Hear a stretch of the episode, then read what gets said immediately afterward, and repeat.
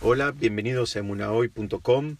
Estamos estudiando la Perashat Shelach, más precisamente la Aftará de, la Perashat Shelach, que es cuando la Torah eh, relata eh, el, episodio de, dos espías en este caso, no son los espías de Moshe, sino ahora estamos hablando de los espías que mandó Yoshua antes de conquistar la ciudad de Jericó. Él también mandó espías, en este caso eran dos. Y la Torah, eh, o mejor dicho, el libro de Yoshua, dice que Yoshua mismo envió estos espías que eran Jeresh. Es un término que puede connotar dos cosas bien distintas. Vamos a tratar de analizar esto de acuerdo a lo que explican nuestros sabios. Dice, una, una eh, acepción de la palabra eh, es, sería vasijas, sería utensilios y se refiere a que los espías em, por un lado, se disfrazaron eh, de comerciantes de, de vajilla. Entonces, eh, Joshua se refirió a ellos con este término. ¿Por qué? Porque ellos iban a, entrar, eran espías en definitiva, iban a entrar disfrazados y para evitar cualquier tipo de suspicacia, iban a, aparecer como mercaderes de, vajilla. Esa sería una de las explicaciones.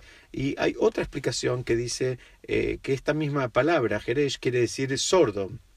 Entonces, eh, explican que la idea era que cuando cualquier persona intente interactuar con ellos en la ciudad de Jericó, ellos como una forma de resguardarse y de no dar detalles y no pisar el palito, como decimos habitualmente, ellos no iban a responder, sino que iban a invocar una suerte de sordera. Entonces, esto eh, sería el primer eh, escenario que podemos plantear en relación a este evento que iba a ser la conquista de la tierra de Israel entrando por la ciudad de Jericó y el envío de estos dos espías. Yoshua se refiere a ellos con un término que puede eh, denotar o de vajilla, porque ellos iban a estar disfrazados de mercaderes de vajilla, o pueden denotar sordera, porque era la actitud que deberían invocar o la digamos, el defecto que deberían invocar de manera de no eh, entablar demasiado contacto con los ciudadanos del lugar.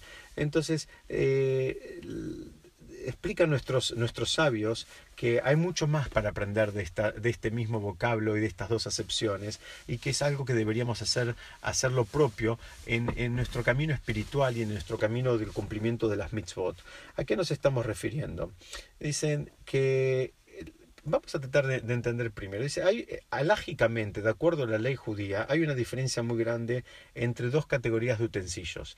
Tenemos utensilios que son metálicos y tenemos utensilios que son de, de arcilla. Y son bien distintos. Por ejemplo, el utensilio de metal eh, se, se convierte impuro por el simple hecho de entrar en contacto con alguna fuente de impureza. Por ejemplo, un reptil. Supongamos que tenemos un reptil y tenemos un, un utensilio de metal. Imaginemos una olla de metal. No hace falta que el reptil entre dentro de la olla. Si el reptil toca la pared de la olla, la pared externa de la olla, del lado de afuera, ya el, utensilio ese se hizo, se hizo eh, impuro. ¿Por qué? Porque el metal mismo tiene un valor entonces, como el metal mismo, el, utensilio de metal tiene un valor, cualquier cosa que entra en contacto con ese metal ya eh, lo, hace impuro, mismo que no haya entrado en el utensilio mismo, o sea, no entró a la olla misma, tocó apenas por las paredes exteriores. En contraste a esto estaba la situación de una, de una, mm, eh, de una, si quieren mismo una olla, pero que no es este, de metal, sino que es de arcilla, como se usaban en su momento, todos los utensilios de arcilla. Dice entonces, en este caso, eh, para em, que se considere que se impurificó esta, esta, esta vasija, el, el, reptil no alcanza con que toque una de las eh, paredes externas, sino que debía entrar adentro mismo. ¿Por qué? Porque el valor de este utensilio era mucho menor. Entonces el valor del utensilio era por lo que podía contener adentro, no por el valor intrínseco del utensilio. Entonces dicen de la misma manera, así la persona cuando eh, se encuentra eh, intentando despegar en todo lo que tiene que ver con el cumplimiento de mitzvot y el, y el acercamiento eh, y el crecimiento espiritual, debe tener esta misma actitud. Es decir, por un lado, debe tener la actitud de la arcilla, de la vajilla, de, del utensilio de arcilla. ¿Qué significa? Lo importante es lo interior, lo importante es lo que está dentro. Eso es lo realmente valedero y en alguna medida, eh, digamos, entrenarse para eh, dejar de lado otro tipo de mm, valorizaciones externas, como pueden ser la reputación, la opinión de los demás, lo que los demás van a decir. Eh, en, definitiva, si la persona quiere realmente avanzar en su camino de Torah o Mitzvot, debe preocuparse por lo que en su interior él desea, en, su interior está convencido, independientemente de las opiniones de los demás. ¿Por qué? Porque esas opiniones muchas veces nos enfrían y nos alejan del objetivo. Entonces dice, la persona, estamos hablando acá, eh, hay, muchas simbologías. Por un lado,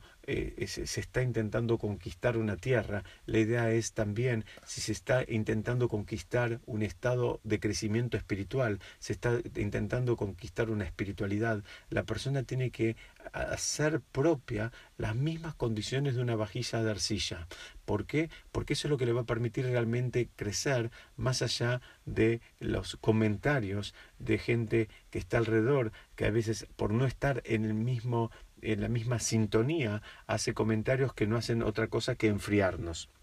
Entonces, ese sería, por un lado, el aprendizaje, el aprendizaje que podemos hacer propio en relación a las, eh, a las mitzvot y la actitud que tenemos que tener como la vasija. Al mismo tiempo, también tenemos que hacer propia la actitud de la sordera. Si bien eh, siempre es bueno eh, digamos, la interacción con los compañeros, hay determinados contextos, determinadas amistades, determinadas personas que interactúan con nosotros, que a veces sus palabras pueden ser muy crueles y muy daninas. Entonces la persona también tiene que eh, poder eh, asumir ese, aunque sea de a ratos, aunque sean determinados contextos, esa, eh, digamos, discapacidad de la sordera. ¿A qué nos referimos? Dios nos permita, no estamos pretendiendo que sea una sordera, digamos, real, sino que lo que estamos pretendiendo acá es, o tratamos, tratando de entender la pista que nos dan nuestros rabinos, estoy basándome en un comentario del Ram Mansur, que dicen, Yeshua está mandando para conquistar la tierra de Israel. ¿Qué significa? Está mandando algo a, para conquistar algo valioso. Nosotros podemos relacionar a esto como algo, eh, algo tan valioso como es el crecimiento espiritual. Cuando la persona realmente quiere tener ese crecimiento espiritual, la misma pista que les dio Yoshua, que les dijo que se comporten como, esta palabra que puede denotar arcilla y, que puede denotar sordera, esas mismas dos condiciones las tenemos que hacer propias. Tenemos que hacer entender la condición de lo que importa es lo de adentro y es, decir, el contenido, no el continente. Y por el otro lado, tenemos que hacer propia la condición de la sordera para desoír aquellos comentarios que nos enfrían, que nos desmotivan, que se burlan. Muchas veces se burlan por ignorancia, porque no entienden.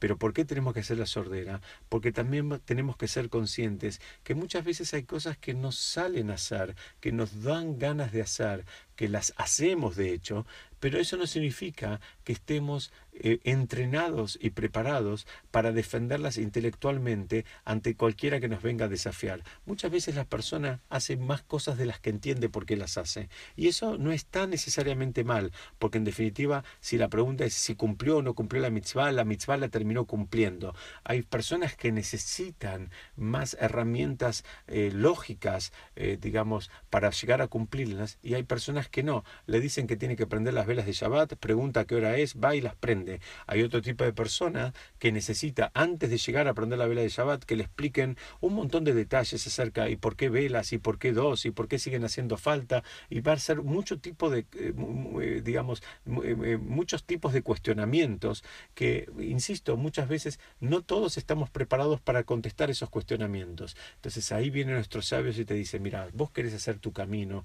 vos querés conquistar algo que es valioso y que es un camino espiritual, necesariamente va a haber situaciones donde tengas que hacerte el sordo. Muchas gracias, Besrat Hashem. Seguimos estudiando la próxima.